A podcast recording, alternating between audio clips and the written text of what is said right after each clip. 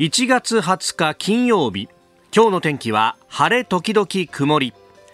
日本放送飯田浩二の OK 工事アップ。朝6時を過ぎました。おはようございます。日本放送アナウンサーの飯田浩二です。おはようございます。日本放送アナウンサーの新業一華です。日本放送飯田浩二の OK 工事アップ。この後8時まで生放送です。えー、我々がですね、あのー、仕事にまあ出てくる時間帯、まだ電車動いてませんので、タクシーでね、会社に来るわけですけれども、路面が濡れていて、そして、えー、車も濡れていて、朝方というかね、あの、日付変わるあたりはずっとしとしと都心は雨が降っていたようであります。ううね、もうやむのかなえっとですね、現在レーダー見てみると、えっと、千葉と茨城で雨が降っているんですけれども、先ほど日本気象協会の方に伺ったら、あとまあ1、2時間ぐらいで、この雨収まるんじゃないかということで日中は関東地方晴れそうですよ。おうん、いやそうそうで雨濡れててねであのタクシーの店主さんと話したらいやなんかここのところの雨は雨降った後に車見るとずいぶん汚れてていろんな埃とかがなんかついてるっぽいんですよみたいなことをね。なんかツイッターのタイムラインなんかざーっとこう見てなるとこう敏感な人はこう花粉なのか黄砂なのか何がしかが飛んでるんじゃないかっていうのを感じ出した人もいるなんていうね、えー、まあここのところはねずっとあのマスクをしていたのでまあここ何年かはね、えー、そのおかげもあって花粉症に関してはちょっと症状がやられたんだよねみたいな人もいたかもしれませんけれども。どうなるんだろうね今年はね。そうですね、えー、ちょっとねなんかそんな気配も感じながらの朝でありますがあのー今週はですね、私、あの、人間ドックをがあったんですよ。まあ、あの、勤勉な人はですね、4月に年度が変わったら人間ドックに行くよとかね、うん、えー、春先にもう行っちゃうよっていう人が、はい、まあ、多いと思うんですけれども、あの、ズボラな私はですね、で、これほら、一度後ろの方に倒れると、はい、まあ、大体あの、人間ドックって年に1回ね、うん、えーね、やってくるじゃないですか。で、例えば前の年にですね、こうやってあの、1月とかにやった後に、じゃあ年度が変わったから4月にやろうって言ってもですね、なんかそうした気分になるじゃない？わかります、わかります。1月にやったら、4月に行って3か月何も変わんねえだろうと。で、その後また1年経つんだったら、これはだったらと。いや、私もそう思ってですね、一、回確かに1月まで倒れちゃったことがあって、うん、で、その後、徐々に徐々にこうね、あの戻していけば、で、最終的に5年、5か年計画ぐらいで、こう、春先に戻していくっていうのが、こう、一番リーズナブルだろうということを思っていたんですよ。はい、で、順調にですね、去年あたりは11月ぐらいに受けたんですけど、おうおうおうまあ、まあ今年忘れてたというか、まあ、忘れてたというかですね、あ、いけねって言って11月ぐらいに予約を取ろうとしたらもう取れなくて、1月しか空いてないっていうね、そう,、えー、そうなんですよ。まああの、コロナで結構あの受診控えがなんていうね、ことが一時期問題されていて、確かにその時期にですね、その時期は、あの、ふた、ね、あの、ホームページで予約をしようとしたら、あ、もう取れるみたいな感じで、俺それで11月に去年行ったんだったなというのをね、えー、ふと思い出したんですけど、そんなこんなでですね、また1月になっちゃったんですが、やっぱあの、同友年みたいなものはいっぱいいてですね、結構混んでるんですよ。ああ、そうですか。やっぱ同じように、あの、医務室からけしかけられて、で、来たんだな、みたいな感じで、ね、そろそろ受けなさいよって。そうそうそう。うん、で、前にこの人間ドックの話をしたときに、はい、あの、まあ、こういう朝の仕事をしてますと、まあ、結構早い時間のね、うん、予約も取れるじゃないか。朝一の。朝一のとか。ねで、朝一の予約を取った上で、で、それで後ろ午後からも取材できんな、なんつって、で、あの、それをやったことを、まあ何年か前に話したことがあったかもしれないんですが、私、あの、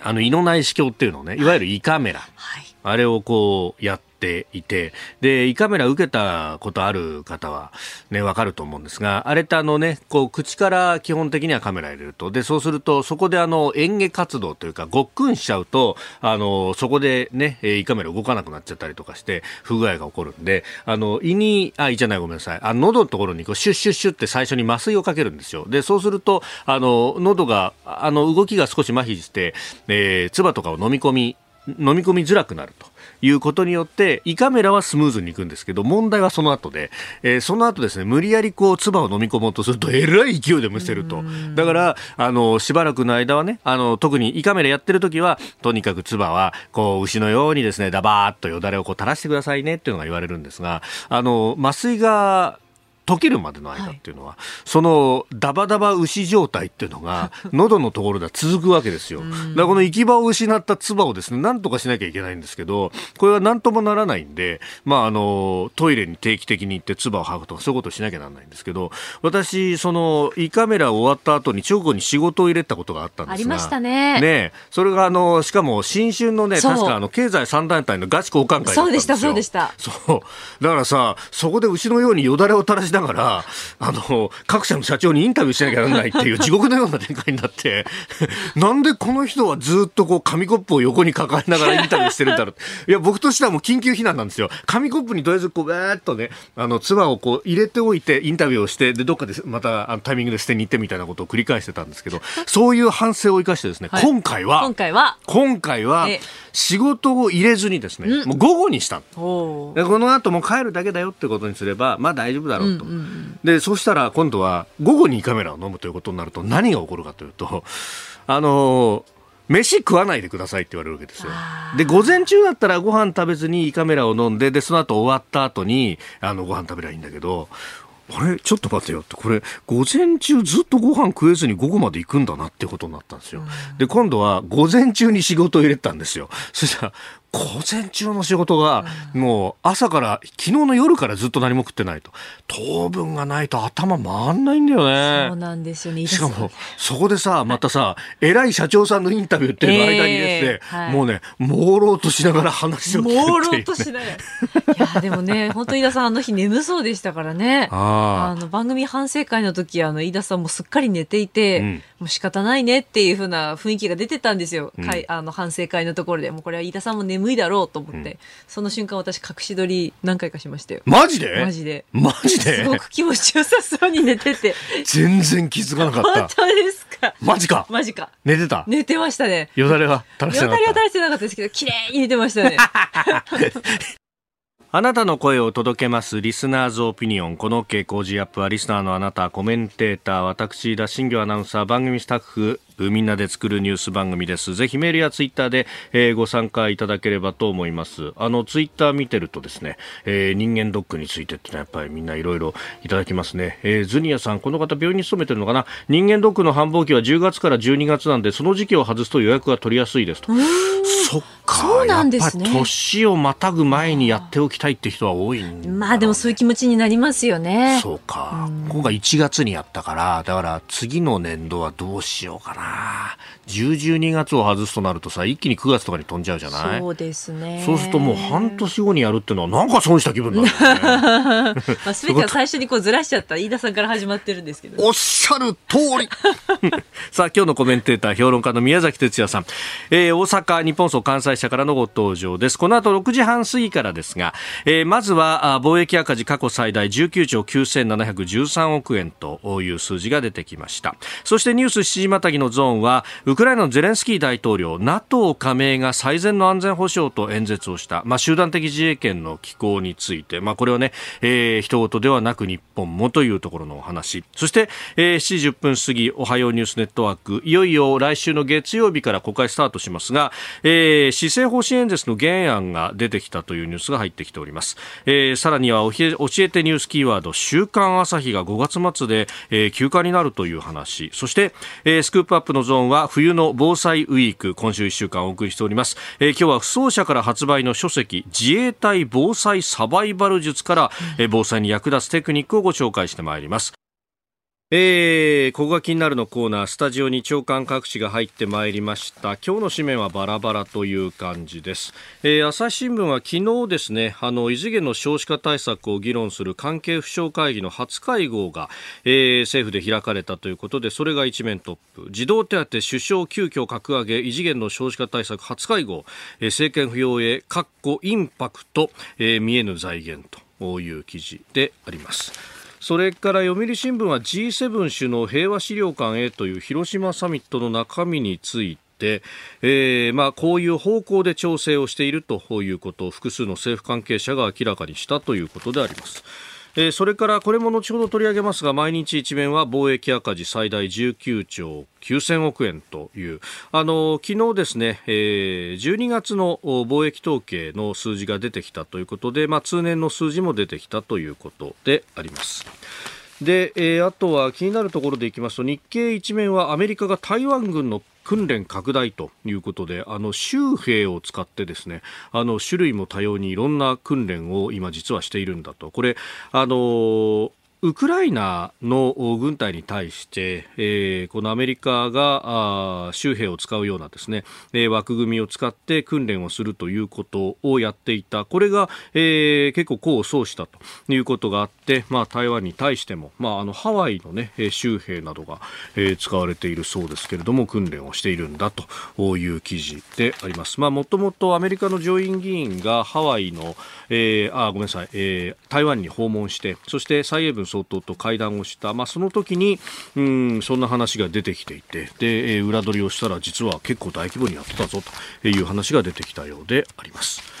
えさて気になるニュースですけれどもこれ毎日新聞がですね、えー、2面で触れております、えー、ウイグル族監視に日本製カメラ部品見直しをという紙面があ見出しが立っております、えー、中国の新疆ウイグル自治区で、えー、少数民族に対する人権侵害が指摘されている問題。あの日本にいるウイグルの方々で作る日本ウイグル協会や国際人権 NGO のヒューマン・ライツ・ウォッチ・ナウがヒューマン・ライツ・ナウか。えが19日、昨日ですね、都内で記者会見を行ったという記事を出しています。で、あの、この監視カメラを使ってですね、えー、大規模にはプライバシーも何もないという中で、うん、ウイグルの方々を監視、統制をしているというのは、まあ、いろんなところで報じられてきたことであります。で、あの、ね、AI 監獄ウイグルなんていう本が、えー、出ていてこれあの佐々木俊直さんが番組の中でも紹介していましたけれどももうそれこそこの監視カメラというものを、えー、民家の中にもリビングとかに入れてそれでこう人々を監視しているというようなね、えー、告発がありましたが実はそのカメラの部品に、えー、日本の企業があ出していたと、えー、いうことであのそのねハイクビジョンという、まあ、これは悪名高き、えー、中国のまあ監視カメラなどを作っている会社で世界大手というふうにも言われてますが、えー、このハイクビジョン製のカメラに日系企業7社の部品が使われていたということを、えー、その会見の中で発表されていました、えー、7社はローム、TDK、旭化成エレクトロニクス、ザインエレクトロニクス、ソニーグループ、セイコーエプソン、マイクロジャパンと。まあ名だたる企業が並んでいるなというところで。で毎日新聞はあのー、この企業に対しても取材をして、えー、おりました。で例えばロームの広報担当者は、えー、まあ、供給実績は確かにあるということを認めた上で、使われ方の確認方法がないと。で、えー、あるいは他社に関しては、セイコーエプソンだとか旭化成、えー、それから TDK などは、あソニーグループも、えー、個別の取引については開示できないと。いうこと。それからザインエレクトロニクスは日本ウイグル協会にお答えしたのが全てだと。えー、マイクロジャパンの広報窓口の PR 会社は担当者と連絡が取れないというような、それぞれ回答したということなんですが、この、まあ、あの、ロームの言っていることというのが、まあ、あの、企業の典型的な、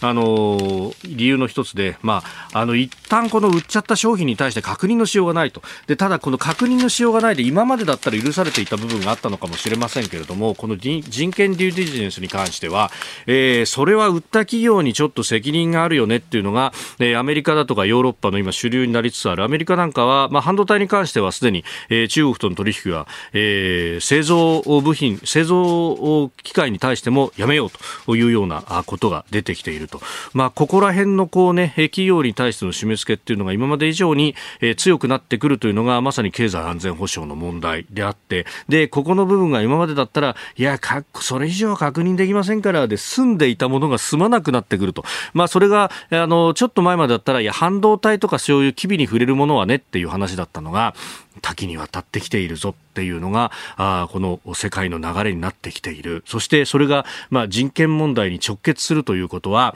こういうことを放置している。そして、えー、名指しで非難をされるということが、えー、世界における日本企業のビジネスにも影響が出てきていると。まさにそういうニュースでもあるし、そして、えー、人権というものの、こうね、えー、大事さであるとか、それがビジネスに響いてくるということが実際に起こりつつあるというニュース。これね、あの、毎日は結構こういうことを積極的に報じているなという感じがあります。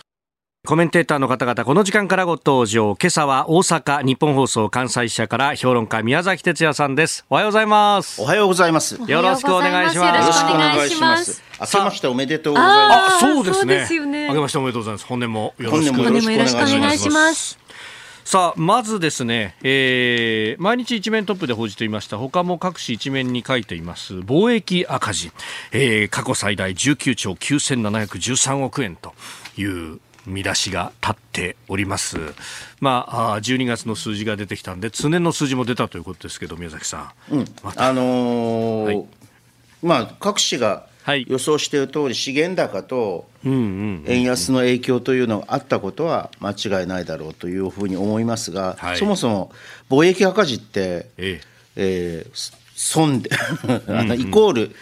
あの損損失であり、はい、貿易黒字って、イコールえー、あの儲かったっていうことなのかっていう、はい、あのある国の経済状態っていうものの結果に過ぎないんだよね、えー、これは。だから例えば貿易赤字に関して言うならば、はい、たあのあのバブルが崩壊した後の、うんうん、ずっと貿易赤字は黒字だったわけですよ。はい。えー、えー、民主党政権の時にも黒字だった。黒字だったあなぜ黒字だったのかというと要するに需要が国内の需要がどんどんこうデフレ不況で減退していって、はい、それでこうゆあの輸入があ、輸出が伸びていったんで、うん、あの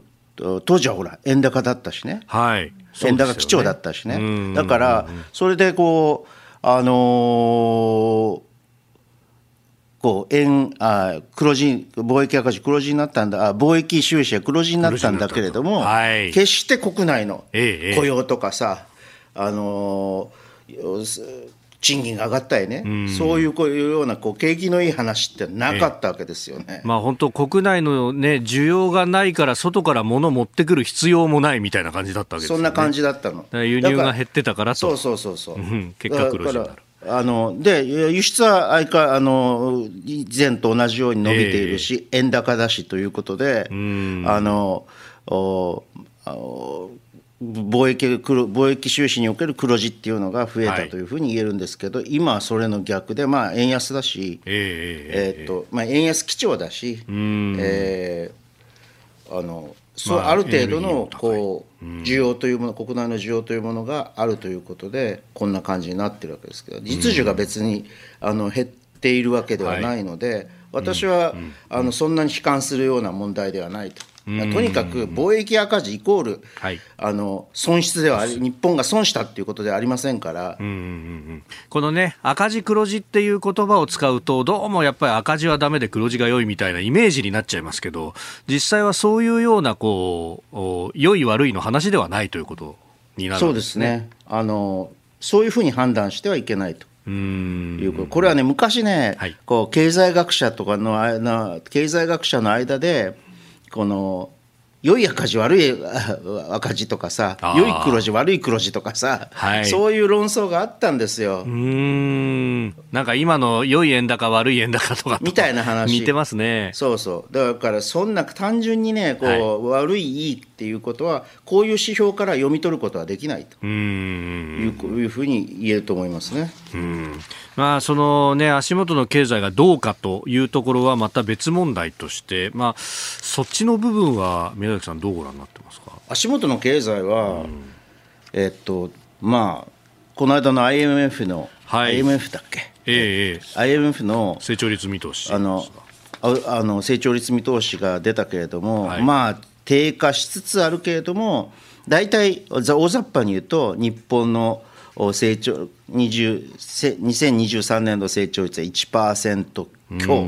はい、1%程度。程度。ひょっとすると 1. 点何パーセント3%か4%ぐらいいくかもしれない。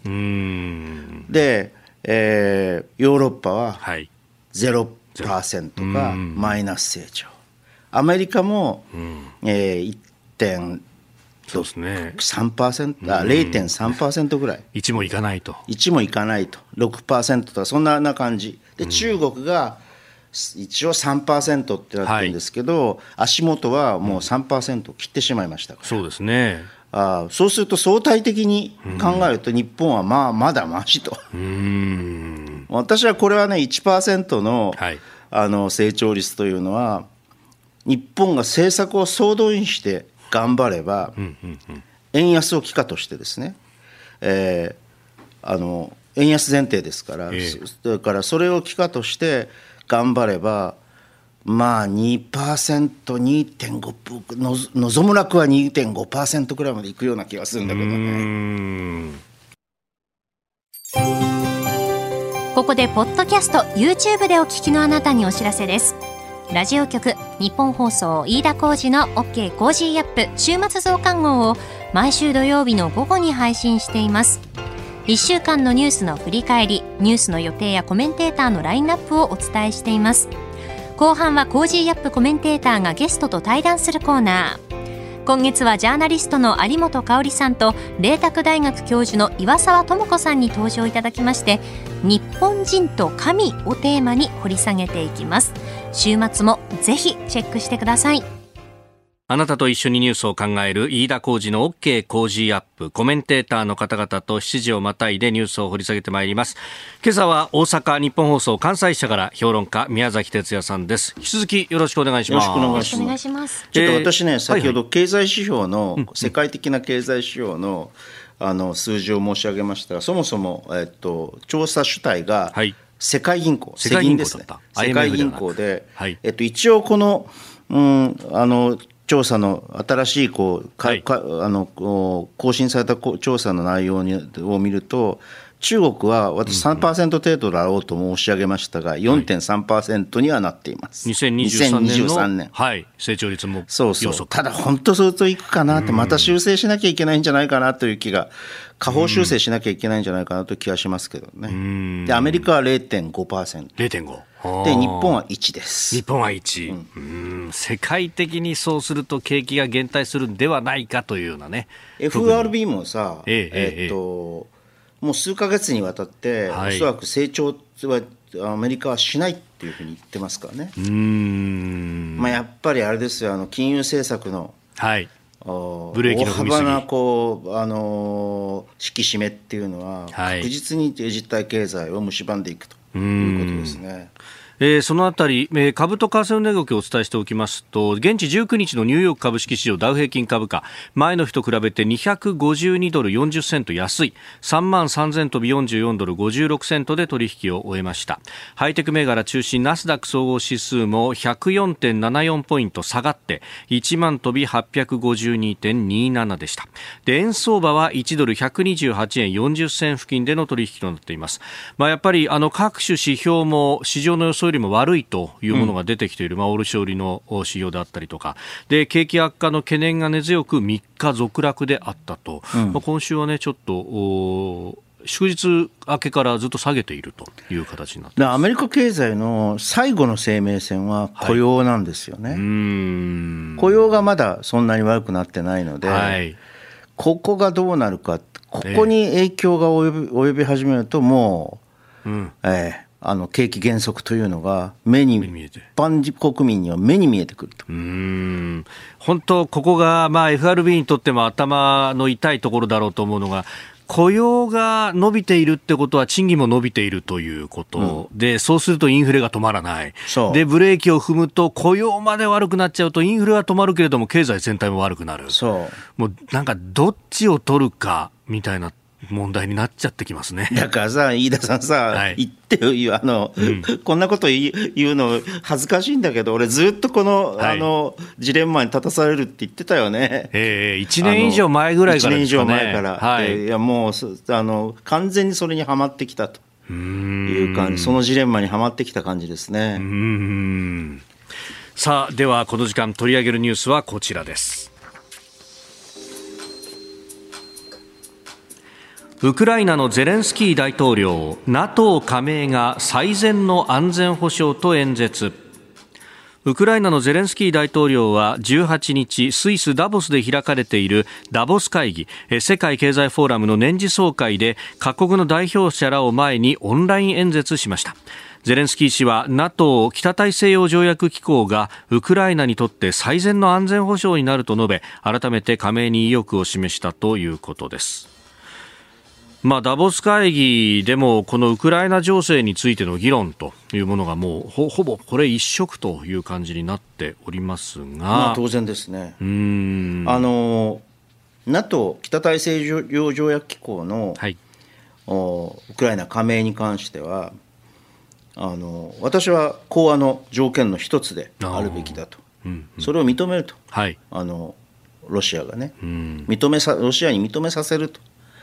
いうのが一つの講和の条件だと思いますね。うんまあ、ウクライナにとってみると、これ、2014年があって、そして今回と、まあ、何度も攻めてくるロシアに対して、こう次はないぞっていうのを、なんとか形にしなきゃいけないわけですもんね、まあ、事実上、NATO に加盟できれば、はい、侵略、侵攻のハードルというのは極めて上がりますから。あ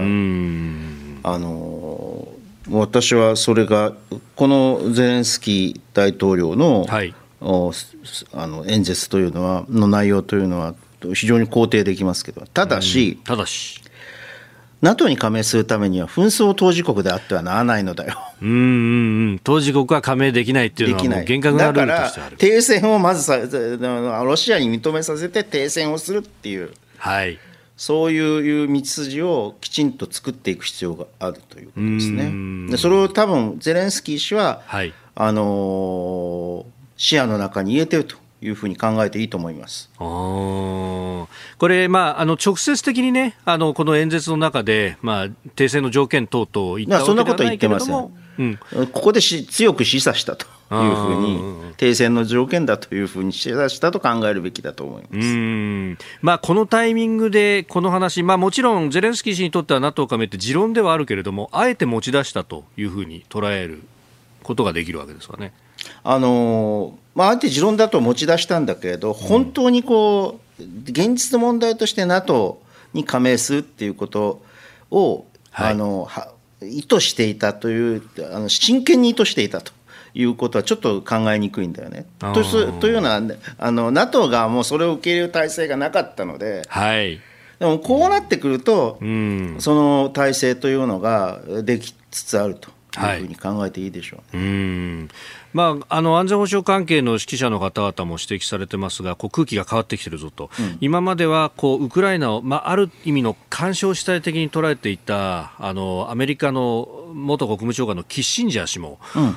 いや、もうことここに至ったら NATO に加盟する以外にないだろうというような。彼はリアリストだからね、リアリズムの国際政治学に基づいた、はい、あの政策を考える人だから、以前はこう、はい、あの干渉地帯だとバッファーであるというふうに考えてたんだけれども、えーえー、まあ、そろそろそれは諦めたと、あのリアリズムでやっていても、はい、あの権威主義的国家の伸長拡大をもたらしてしまうだけだということが少しずつ分かってきたんでしょうね。う結果としてですが、まあ、リアリズム、リアリスト的なこの安全保障観みたいなものが、ロシアを利することにもなってしまったそういうことですね。まあ、ある意味で、こういうリアリズムっていうのは、共和党の側の割とこう典型的なあのやり方なんだけれども、だったんだけども、それもちょっと古くなってきていると。やっぱり私は、これは日本日本にとってどういう教訓を、はい、になるかというと、あの中国にしても北朝鮮にしても、それを抑える、うん、それとと対峙する、そして場合によってはそれと戦うということにななれば、はい同盟関係ということを考えあの抜きにして考えることはできないということです。だからから東アジアジア太平洋地域においてどうやって同盟関係を作っていくかということがこれからの課題ということになりますね。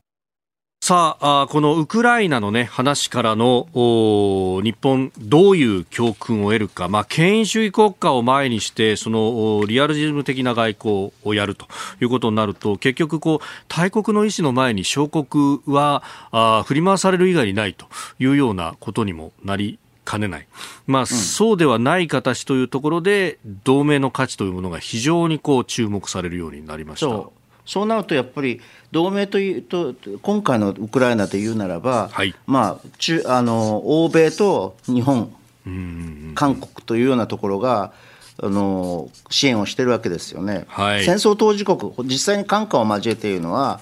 あの当然ウクライナなんだけれども、はい、さま、先ほどねあの、飯田さんが日経新聞の一面を取り上げて、はい、台湾軍のあの訓練拡大をやるというふうに。周兵活用というふうに、ね、周兵活用ということで、はい、まあ、種類も多様化していって中国に対する抑止を急ぐというこういうような趣旨のことが一面出てるんだけれども、はい、こういうような形であの同盟関係っていうものがウクライナ戦争はちょっとこうプーチンの暴走によって侵攻してしまってに発展してしまったんだけれども、はい、台湾の軍事統合というのは私はね、うん、こういうこう同盟関係を強化していけば、はい、あの抑止できると。北朝鮮のミサイル攻撃も 抑止できるとい。うふうに考えてるんですよ。はいあのアメリカのシンクタンクの CSIS が、あシミュレーションの、まあ、結果として、えー、今月の、まあ、9日でしたか、に報告書を出しましたけれども、はいまあ、あのアメリカやあ日本も含めて、えー、この当事国がきちんとした覚悟を持ってやれば、ああの中国の、あのー、侵攻は失敗するというふうに、うんはいはっきりと明言しています。ただし、えー、膨大な犠牲が、はい、双方に膨大な犠牲が生じる。日本にも対しても、うん、ね、あの戦死者とかのあの人数とか明記されていないけれども、はい、被害状況から見て、かなりの戦死者が出るということは、うんあ想像に難くないところですよね、あれを読むと。あれはだから、まあ、それを見てこう、うわ、こんなに被害がっていうよりは、ここまで双方被害が出るんだから、やめようねっていう、こう抑止までがあれはメッセージというふうに見た、ね、ということです。それが大きいです。ところが日本の新聞とかってさ、はい。うん、なんかアメリカの戦略に日本日本自衛隊が組み込まれていくんだみたいな言い方をしていて、ええ、そして違うだろうってさそれは。で巻き込まれてこんなに被害が出るんだから軍備はやめた方がいいみたいなふうに 逆のそれはあの中国に対してそういうやめた方がいいというメッセージを届けようとしているのであって、日本に対してじゃないんだからそんな解釈しちゃだめだろうって。私は思いましたけど。あちょっと呆れましたねあれは。結局、われわれの方がこう能動的にこの事態をまあ、悪化させるような動きっていうのは取り得ないというか、まあ、取る意図もないし、そう。というところですね。そう、うん、まあ、だからあのシミュレーションで足りないとするならば、これのね、はい、経済的損失っていうのが、はい、こどれだけになるかっていう、うん、なんだかんだ言って中国はあの世界第2位の経済大国ですから、はい、ロシアとはわけが違う、ロシアの10倍の GDP 規模を持ってるわけですから、はい、だからね、そそれががこうあの欧米、日本と戦争状態になったときに、どんなことが起きるかっていうというのを、中国の人間たちにとって、これ、抑止の目的で、はい、やっぱりやってはならないというふうに思わせなければ、大変なことになってしまうと。思わせなきゃいけないということですね、うん、今や中国もまあ資源を海外から輸入する国になってきていると、もしこういうことが起これば、南シナ海も含めて海上は封鎖されるという中で、うん、じゃあ、物資、君たち本当に持ってこれるんですかと、干上がるんじゃないですかと、まあ、もちろん、われわれの方も南シナ海が止まるということになると、シーレーンは非常に厳しくなりますけれども。そういうことですね、だから経済の総合依存性が高まっていくと、安全がこう、はい担保されるようになるっていうふうなリベラル側がかつて言ってたんだけれども、はい、まさにそれになってなってきてるんですよ、状況は。まあ、かつてその第二第一次大戦の前とかに経済依存性が強まっても戦争が起きたじゃないかっていうような批判もありましたけど、逆説的に今、そっちの方が強まってきてるんですかね？それはね、うんえー、習近平政権のが暴走しなければと。うん。例えば経済状況国内の経済状況がどんどん悪化して、はい、でこうあの人口も人口減に、えー、このなった時に、えー、何らかの暴走暴走というか、外部にその力をこう押し出すことによって国威を発揚していくっていうやり方っていうのは、はい、まあ中国はずっとやってきたことでもあるのでそんなふうにならないことが、でちゃんと国際社会の一員としてやっていくいくように組み込んでしまうということが重要だと思います。それには抑止も必要だということです。軍事的な抑止もね。おはようニュースネットワーク取り上げるニュースはこちらです。岸田総理大臣の施政方針演説の原案が判明。岸田総理が来週月曜23日召集の通常国会で行う施政方針演説の原案が分かりました。子ども子育て政策は最も有効な未来への投資として安定財源の検討を進める方針を表明。またロシアのウクライナ侵略で国際秩序が危機にさらされているとして議長を務める5月の先進7カ国首脳会議 G7 広島サミットでは国際秩序維持に向けた結束を呼びかける考えを示すとのことです。えー、この子育てであるとか、あまあ、昨日は関係府省の会議も開かれたりなんかもしております、えー、安全保障も含めて財源という話が出てきております、まあ、ちょっとね、原案だけ見ると、はい、後半のね、うんうん、国際秩序が危機にさらされていると、はい、国際秩序っていうものをウクライナ侵攻、侵略でをあの契機として変えていかなきゃいけない。大きな変換を,、変換を迫られていって、えー、やっぱり、えー、先進7か国は結束しなければいけないと、これは極めて正しい、先ほどの私が言った、あの同盟関係の構築、はい、あのアジア太平洋地域に関する同盟関係の構築にもつながっていく話ですから、あの大変結構なんですけれど、はい。えー、問題はね、はい、子育て、うん、子ども子育て政策は未来への投資っていうのが、はい。えー、正しいかどうか。うん。これもね、1月4日の年頭の記者会見の中で、異次元の少子化対策っていうのが、ボーンとこう出てきて、まあ、具体策はこれからという感じではありますが、まあ、具体策これからでしょ、で例えば防衛費あの増大に関しては、はい、増額に関してはあの、その多くの部分がアメリカの兵器を買ったり、アメリカから技術を導入をしたり、はい、あるいはあこうあの長期的な、ね、研究が必要であって、今すぐどうこうということではないというようなものがあったりして、はい、あのうん、経済対策にはならないわけですよ。うん国内の需要喚起にはならない。ならない。でもこれは国内の需要喚起になりうるので、えー、その点はいいんですけれど、うんうん、その点いいんだけれど、まあ、結局ね、はい、あの財政当局の意向というのは、基本的に防衛費増大と同じで、増額のと同じで、あの結構あの後半にやっぱりあの増税に持っていきたいわけですね。いや、これだけ予算がかかるもんですからね、やっぱり税金をこれ、誰も反対できないと、国防についても少子化対策については誰も反対できないでしょうっていうところで、まだ少子化あの少子化対策、えー、子ども子育て支援に関しては、はい、あの増税、財源の話はまだしていませんが、いずれこれは必ず増税になります。今度この領域は岸田政権が10年間必要ないといった消費増税になりますよ。ああ、これね、あの年末年始あたり、こう与党幹部から匂わすような発言があって、火消しがあってみたいなのが繰り返されてますよね。そうそうそうそう。えー、だからかからそうなりますけど、うん、私はね防衛防衛私は防衛費の増額は反対ではないんですよ、はい、ただし、あの規模でやるべきかと。にあの GDP2% にこう急激に持っていくような、はい、そういう増大であるべきかどうかというのは、甚だ疑問があるから、内容を精査しなければいけないと。うん。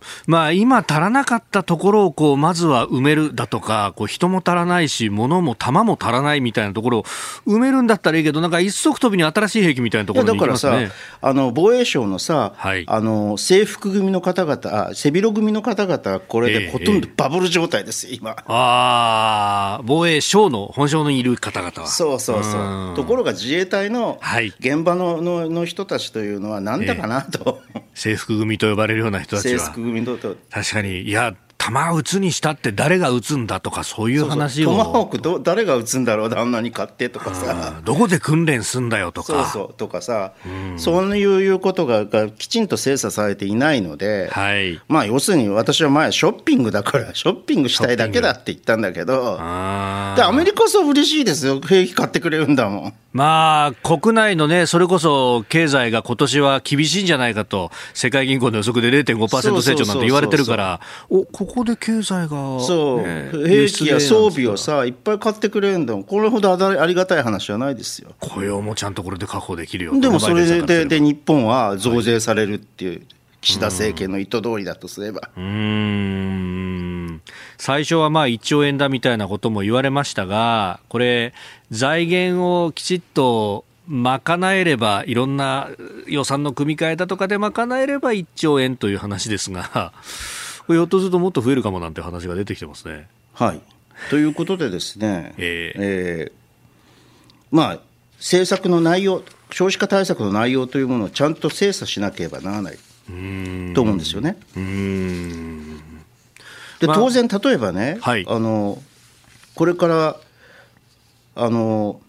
これはずっと飯田さんとの前の番組でもずっと言っていたように、はい、夕方番組 AI ロボットっていうのがどんどん労働現場に入っていって、少なくとも生産というかいうかを見る限りはかなりこれによって人間の労働が効率的だから、極めて効率的でだなので、はい、あの代替されていく可能性があるわけです。これから10年、10年で。でじゃあ一体あの日本にとって日本が成長していくのにとって何があのどれだけの人口が必要なのか。はい。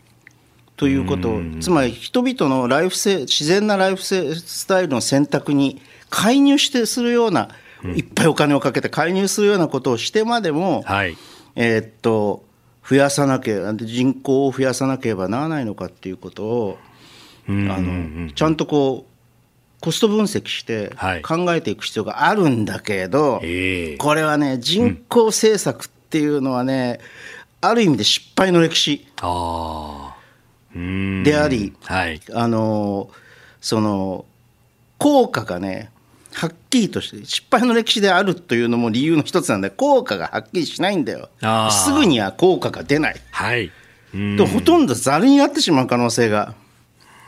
あるんですよね。例えばだからそうだね。あの、はい、私はね大学までの教育費の無料化原則無償化っていうのはやるべきだと。これはもう前提条件つけずに。やるべきだと所得の制限とかつけずに、うん、それはねあのもちろんこうあの子育て支援というのもあるんで少子化対策というのもあるんだけれども、はい、あのやっぱりこれから生き残っていくのは単純労働にいや単純労働に近いものが全部ロボットとか AI に変えて変わっていくとするならば、はい、高度な知識を持った、えー、人をいっぱい作る必要があるわけ人間は。うん、AI ではなかなかこう代替できない領域というものを、はい、あの教育によってそういうこの人材というものを作り出していく必要があるんでそういう意味においても私は大学無償化っていうのは、これ賛成です。そもそも教育だとか将来世代の投資 OECD 諸国で並べても日本はあまり高くはない方にいるんですよね。そうです。しかも例えばこのあの奨学金をもらったりするでしょ、はい、そうするとそれがねこう、うん、あのちょうどこうあの結婚してもいいかなと思うような25歳ぐらいの年齢で、そのローンが重くのしかかっていて、はい、あの給付型だったらいいんだけどね、えー、返還しなきゃならないものが日本ではまだまだ多いので、主流ですよね。そうでしょ、うん、でそれがさ、重くのしかかってきて、結婚したこともできない。はい。とこれは要するに少子化の原因の一つである晩婚化をもたらすわけじゃないですか、はい、そういう意味において私は絶対学学学費の大学までのあの原則無料あの無償化、うんはい、あの所得制限とかつけずにやる。ということは必要だと私は思いますね、えん。だからそれがその少子化対策とかいう看板でやると効果がどうだっていうことになりますけどその社会保障全体として若い方にもちゃんと分配していくよっていうその筋自体はいいということですよ、ね、いいと思います。それからねもう一つはこれはねあのフランスではい、昔からやってやってるんだけどだんだん年をあの重ねるにつれてあの良くなってきた、ええ、あの例のほら N 分 N 乗という、はい、要するにこう、まあ、簡単に言うと、世帯の中で、一つ一世帯の中でじ、あの人数が増えていくと、所得税が安くなるっていう、はい、そういう制度なわけね、えー、これはいいかもしれないと。うん。インセンティブとしての。インセンティブ。ただし、はい、フランスでものすごくいい効果を上げてるわけではありません。えー、今でもフランスは 2, 2以下です、1.83ぐらい。うん。2まではいかない。そう。ででもまあ、ある程度効果が見込めるということですな。はい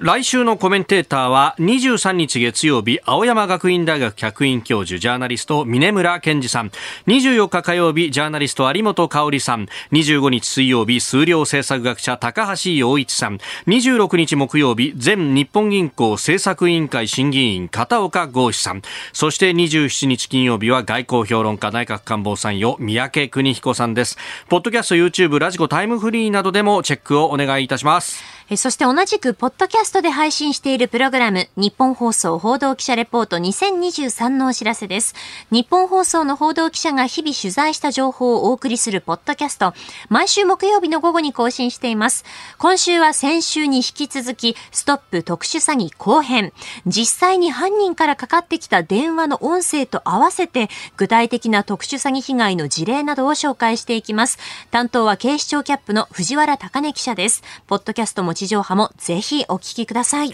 来週も飯田浩二の OK 工事アップをよろしくお願いします。さあでは続いて教えてニュースキーワードをお送りいたします。週刊朝日5月末で廃刊へ。大正11年1922年創刊で日本最古の総合週刊誌とされる週刊朝日が5月末で休刊することになりました。かつて司馬太郎さんの街道を行くや山内昌司さんのブラックアングル似顔絵塾など多くの人気連載企画を呼び1950年代には発行部数100万部以上に上った名門週刊誌ですが去年12月の平均発行部数はおよそ7万4000部だったということです。なんか、おなくなっちゃうんだというね、あのいわゆるね、週刊誌っていうのは、はい、新聞社系週刊誌というのがあって、これは、週刊朝日、サンデー毎日、ここら辺が老舗で、アイラとか、そういうものにつながっていくわけですよね。でもう一つは出版社系週刊誌というのがあって、もうこれは週刊誌全体の U と言ってもいい週刊文春。から週刊新潮、はい、週刊ポスト、週刊現代というのが大体主なところで、まあ、宝石週刊宝石とかね、はい、週刊大衆とかね、えー、朝芸とかもありますけど、はい、あのとりあえずそういう感じ、ね、で大体2つに分けられるんですね。はい、であの要するにね週刊誌を単独で出すっていうことは多分こうメジャーなそこそこな名前の知れた週刊誌ではない。なぜこういう構造になってるのかっていうと、はい、これあの取り次ぎ構造っていうのがあって、はい、それにこうずっと依存してきたわけですよ日本の出版界というのは。で要するに週刊誌と一緒雑誌と一緒に単行本も送ると。はい、流通経路の問題と。各書店にね、はい、そういうシステムを取ってきたんだけれどもまあ要するに週刊誌というか雑誌の不振で、はいそれがダメになってきたりというとりわけこう新聞社系の出版あの新聞社系の、あの週刊誌っていうのはかつて朝日新聞に朝日ジャーナルと。はい。いうもの。これはね完全な左翼雑誌だったの。特にこの昔はね、はい、まあ、あの筑紫哲也さんが、あの編集長になったりした時には、だいぶリベラル、リベラル寄りになってきたんだけど、も昔は左翼雑誌完全な。これはあの、えー、っと、おなんだっけ。まあいいや、あのでそれに対して「週刊朝日」っていうのはどういう存在かというと、はい、非常にこう左派的な色合いの強い、えー、朝日ジャーナルに対してもうちょっとこう、保守寄りというかさ中道寄りというかさ。そうそうそう、まあ、リベラルが基調であるんだけれどもそればかりではないっていうような、そういうこの雑誌だったんだよね。で実は新聞記者は、朝日ジャーナルなり、えっと、週刊朝日にの編集者としてもいたことがあるからそこの中でさ、はい、あの非常に優秀な例えば「週刊朝日」によって、えー、鍛えられた記者っていうのがまたこう政治部なり社会部なりに戻っていって優秀な記事を書いたとかっていうことあるわけですこう、えええ、朝あの多様多様性に満ちた優秀な記事記者になったっていうことはそれがなくなってしまうっていうのは私はね非常に損失だと思うね。あこの新聞のかっちりした書き方とはまた違う書き方取材の仕方表現の仕方ができたし、ね、そうそうそう。でもまあ貧すればどんするんでさサンデー毎日してもさ週刊朝にしても最近の記事はちょっとひどい。だってさ1ドル500円になるって言ったらぶち上げたのは週刊朝日ですよ。円高がどんどん進んでいって近年でいけば。まあじゃあそういうこういう記事しか出せないんだったらもうそ存在意味ないねっていう。うんなるほど。続いてここだけニューススクープアップをお送りいたします。この時間最後のニュースをスクープアップ Cozy Up 冬の防災ウィーク。自衛隊に学ぶ防災サバイバル術。え今週の OK 工事アップは冬の防災ウィークという特集をお送りしております、えー、言うまでもなく今月の17日、まあ、今週の火曜日でありましたが1995年に発生し6434人の方々が犠牲となられた阪神・淡路大震災から28年を迎えたという1週間であります、うん、で改めてさまざまな角度から防災について考えていくのですが最終日今朝はですね自衛隊に学ぶ防災サバイバル術というテーマであります、うん、で、えー、よくですねね発災後72時間生死を分けるタイムリミットというふうに言われております、まあ、あのすぐに、ね、自衛隊だとか消防、警察、医療などが動き出すというわけではありませんので、うん、この72時間なんとかサバイバルしなければいけないということで、うん、えー、災害有事を生き残る自衛隊防災サバイバル術という本がですね、えー、不走者から出ているんですね。はいで、あのー、まあ、割とワイド版の、ね、そうなんですね。いわゆるムック見やすそうな感じ。はい。で、結構ね、イラストだとか、あ写真なども入れながらですね、サバイバル術というものが書かれているわけなんですが、うん、まあ、自衛官や専門家の方のね、えー、サバイバル術が満載。で、あのー、ここでですね、えー、ご紹介したいのは、まずは、災害発生時のサバイバルと。いうことで国内外の被災地で国際災害レスキューナースとして活躍されている、えー、辻直美さんによりますとレスキュー隊員は現場では3秒で決断せよと。3秒、えー、これどういうことなのか覚えていてください。1秒で情報収集。2秒で決断。3秒目には行動に移すということであの災害発生時に重要なのは体を動かしながら決断をすることなんだそうです。うん、で街中でぐらぐらぐらっとじゃあ揺れてきたという時に多くの人がやりがちなのが何が起こったんだろうと思ってスマホ見ちゃう。その瞬間に何か物が落ちてきたりとかすると本当に命に関わるとこれ大切なのは一刻も早く周りの状況を見て身の安全を確保するために行動を起こすと。上から物が落ちてこないか近くで避難できるところがあるのかどうか3秒間で周囲を目で見て確認し行動を起こすということが生死を分けると。でスマホ見るのは安全なところで十分だということなんですね、あの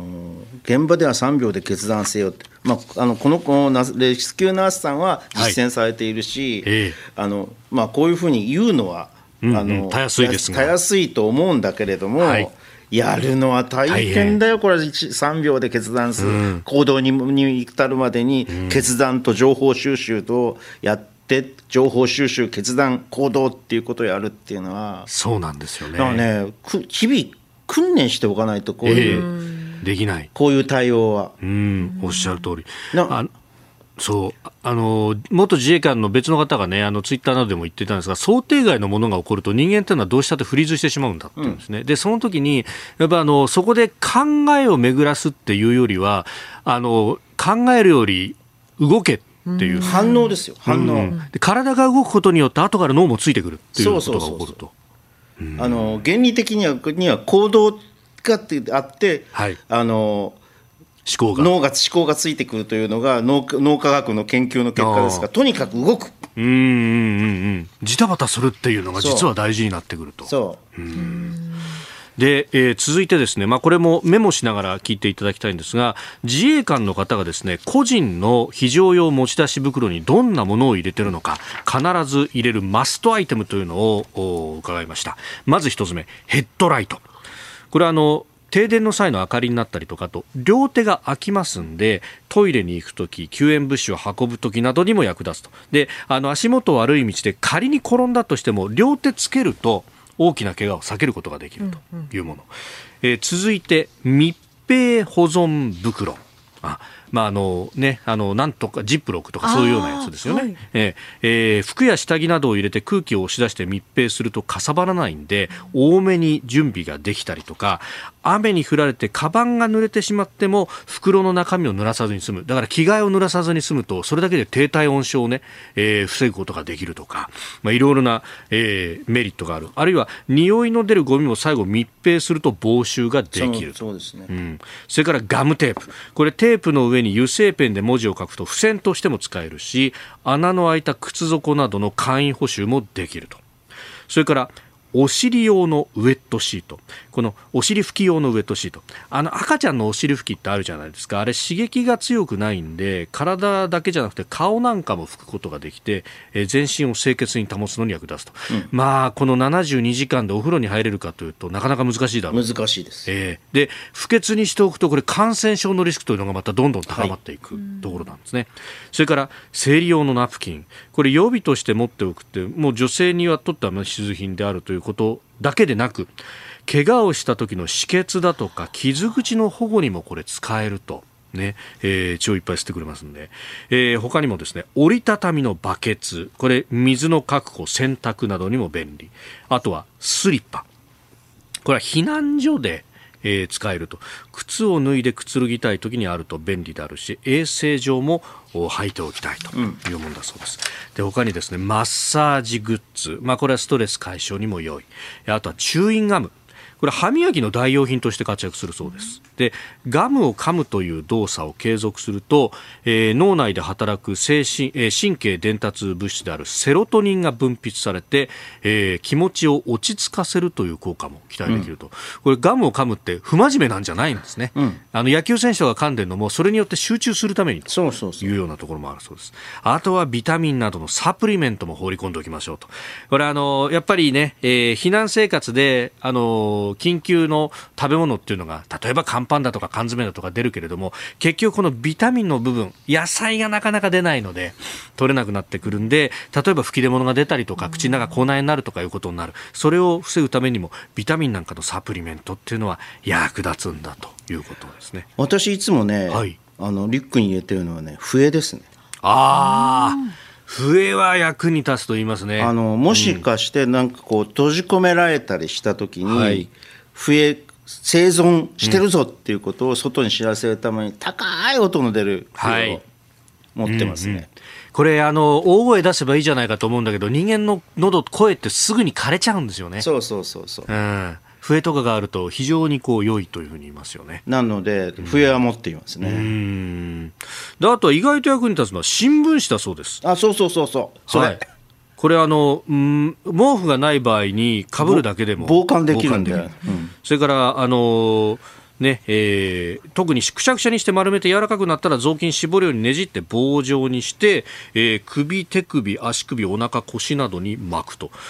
えー、輪っか状にして巻くとお熱をとどめてくれて逃げにくくなってあ寒さをしのげるということもあると。極めてべあの防寒性能が高い高いようですね。他にもこうビリビリ破るだけでもこうストレスの解消になったりとか あとは感情を口に出すと角が立つんで新聞に書き殴ったりするだけでもよかったりとか、いろいろ使えるんだと。あとキャッチボールなんかにも使えると。いう これだけでもストレス解消のためのこう娯楽としても使えるということですな、あいろんなこう役立ち方があるんだなと。えー、いうことでありました、えー、今日この時間ご紹介しましたさまざまな防災知識、まあ、ほんの一部分だけでしたけれども他にも、えー、不走者から発売中この災害有事を生き残る自衛隊防災サバイバル術に掲載されています。まあ一冊あるとね、えー、ご家族で心強いかもしれません。良いものとしても非常に勉強になります。もう私もこれから本屋でちょっとこれは購入しようと思っております、はい。えー、以上工事冬の防災ウィークでしたあなたと一緒に作る朝のニュース番組飯田浩二の OK コージーアップ。日本放送の放送エリア外でお聞きのあなたそして海外でお聞きのあなた。今朝もポッドキャスト YouTube でご愛聴いただきましてありがとうございました。飯田浩二の OK コージーアップ。東京有楽町日本放送で月曜日から金曜日朝6時から8時まで生放送でお送りしています。番組ホームページでは登場いただくコメンテーターのラインナップや放送内容の原稿化された記事など情報盛りだくさんです。また公式ツイッターでは平日は毎日最新情報を配信中。ぜひチェックしてみてください。そしてもう一つ飯田浩二アナウンサーが「夕刊富士」で毎週火曜日に連載中。飯田浩二の「そこまで言うか」こちらもぜひご覧になってください。忙しい朝そして移動中ニュースを少し深く知りたい時ぜひ AM、FM、ラジコはもちろん日本放送のポッドキャスト YouTube でお楽しみください。